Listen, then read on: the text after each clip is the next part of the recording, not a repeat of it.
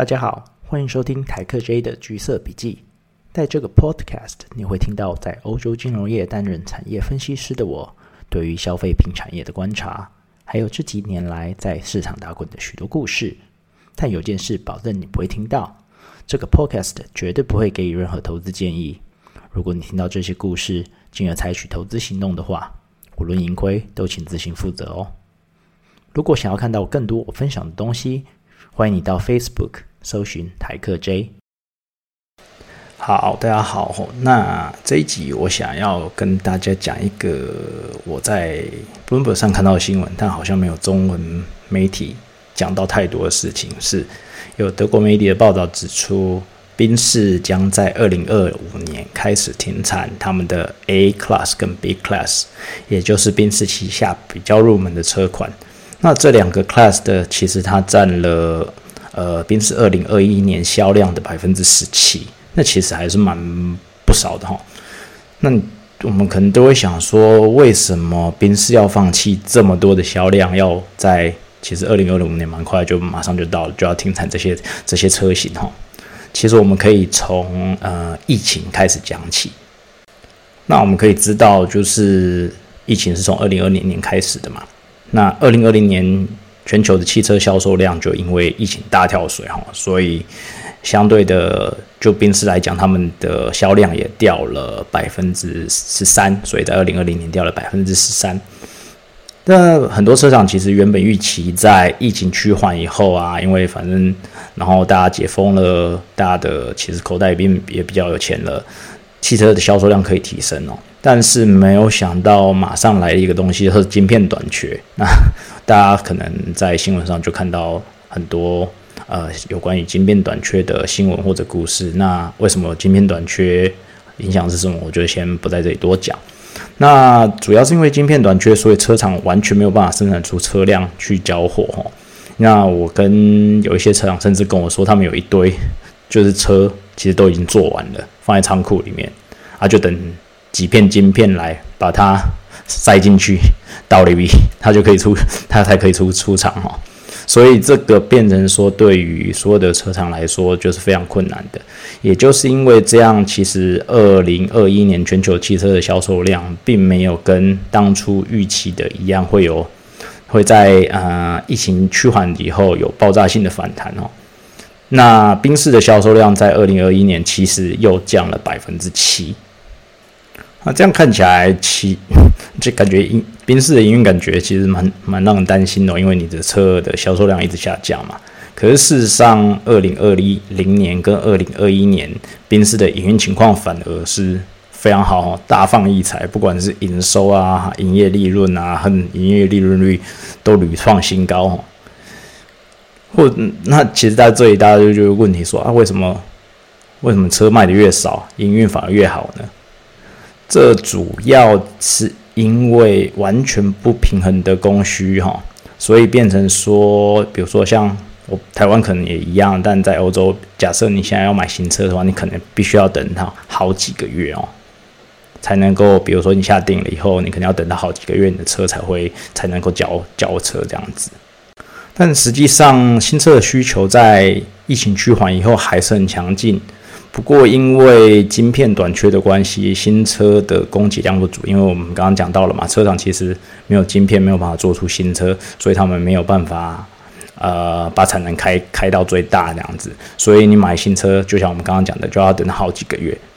那也因此，消费者就愿意付更多的钱来买新车。相对的，我们也可以看到有一些新闻讲说，更多人因为他买不到新车，他就跑去买了二手车嘛。所以相对的也。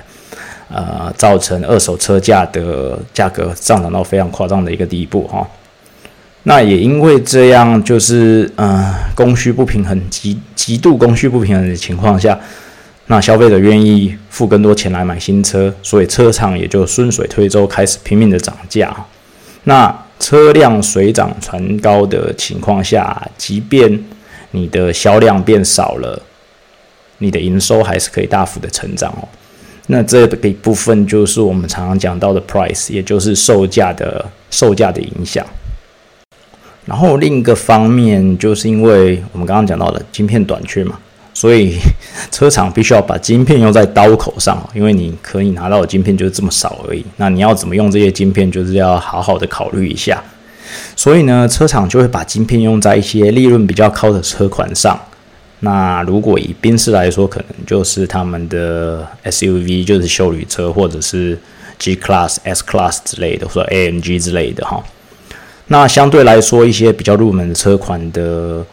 车，呃，比较入门的车款，像是 A Class 跟 B Class 的产量就被牺牲掉。所以我们也可以看到，原本呃，在二零二零年的时候呢。A class 跟 B class 占啊宾士总销售的比例大概是百分之二十一，但是我们刚刚讲了，在二零二一年的时候，其实它已经掉到了百分之十七。那这个部分就是因为宾士它就是非常的呃小心的使用它的晶片，它把它的晶片价值极大化，把晶片就是放在一些比较高价的车款上，那相对的就会牺牲掉一些比较低价车款的产量。那这个部分就是我们所谓常常会讲说的 mix 哦，也就是销售组成。那这个部分的话，就会变成说，即便你卖的车比较少，但是因为因为你你有这个 mix effect，所以你还是可以让你的营业利润提升哦。所以你其实也可以看到，在过去几季嘛，不管是各大车厂的法术会，其实都在谈 price 跟 mix 的 impact，因为。这部分的强劲的趋势，所以即便我们看到过去这几季的原物料跟物流成本的大涨，然后晶片的呃嗯缺少，就是缺晶片也让车厂的产能拉不上来，所以他们的销量也没有办法很好。但是各大车厂过去几季的营运状况其实都非常好哈，不管你是看各欧洲车厂他们的呃营收、他们的营业利润跟他们的。营业利润率其实都算是保持在非常非常高的的的的的 level 哈，那也就是因为这样，车厂可能忽然发现哦，就变成说，即便我卖比较少车，我的销量可能没有那么好。如果我可以持续维持我的 price mix 的 power，就是我可以呃有好的定价，然后我可以尽量卖出一些呃利润比较高的车款。那我的营业营运的结果其实还是会非常好哈，不管是就比较不会受到汽车销量的一个波动这样子。那也因此，就宾士在今年五月，所以就是上个月的时候提出了他们新的集团策略，他们要向更高价的车款靠拢，这他们就变成说要把自己变成啊怎么讲，车商里面的奢侈品牌这样子。所以宾士把车款分成了三种，有 Entry Luxury、Core Luxury 跟 Top End Luxury 哈。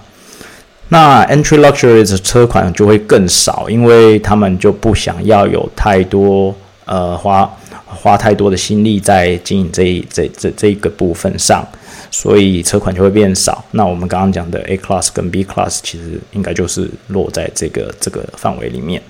那这个。Entry Luxury 占集团销售比例，在二零二零六二零二六年也会降低了百分之二十五。那接着的 Top End Luxury 哈，那么他们定义 Top End Luxury 其实就是定价超过十万欧元，所以大概就是三百万台币。在啊集团的销售比例，他们预计在二零二零二零二六年会提高百分之六十。所以就变成说，你可以很很明显的看到，他们希望把所有的资源都放在更高价、更有利润的车款上，然后来舍去掉一些啊比较传统、比较呃低阶的车款上。那如果这样的呃策略执行成功的话，便是预期他们。这样的策略可以让他们的营业利润率在二零二六年达到百分之十二哈。那其实百分之十二，如果你有 follow 宾士的话，其实百分之十二算是一个非常高的数字，因为他们二零一九年其实只有百分之四。那当然那时候他们其实状况蛮惨蛮惨的啦，就有很多原因。那我在这边也不多讲。但是十二 percent 其实是要比四 percent 要高出三倍哦。那他们现在大概在十。点多吧，如果没记错的话。但其实如果呃你要跟真的真的的啊高价的车款车厂相比的话，那其实还是蛮有有蛮大一部分距离哦。比如说呃现在唯一有上市的呃怎么样跑车车款就是真的很高价的车款就是法拉利嘛。那法拉利，我们看它的营业利润率其实大概在百分之二十五左右。其实，就边就算是宾士能够只只完整的执行这个策略，他们的营业利润率其实还是只有法拉利的一半哦。那当然，他们的销量多很多，所以变成说整个集团来讲，他们的营业利润还是会高非常多这样子。但其实除了我们上述讲的，就是对于呃利润的追求之外啊。小像 A Class、B Class 这样相对来讲入门型车款的小车，在未来应该是没有什么太大的市场的主要原因，还有一个就是汽车的电动化。那我们知道，就是电动车其实最贵的东还是它的电池。那虽然说以后电池可能成本会下降，但是基本上它目前的成本就是还是要硬要比燃油车贵很多。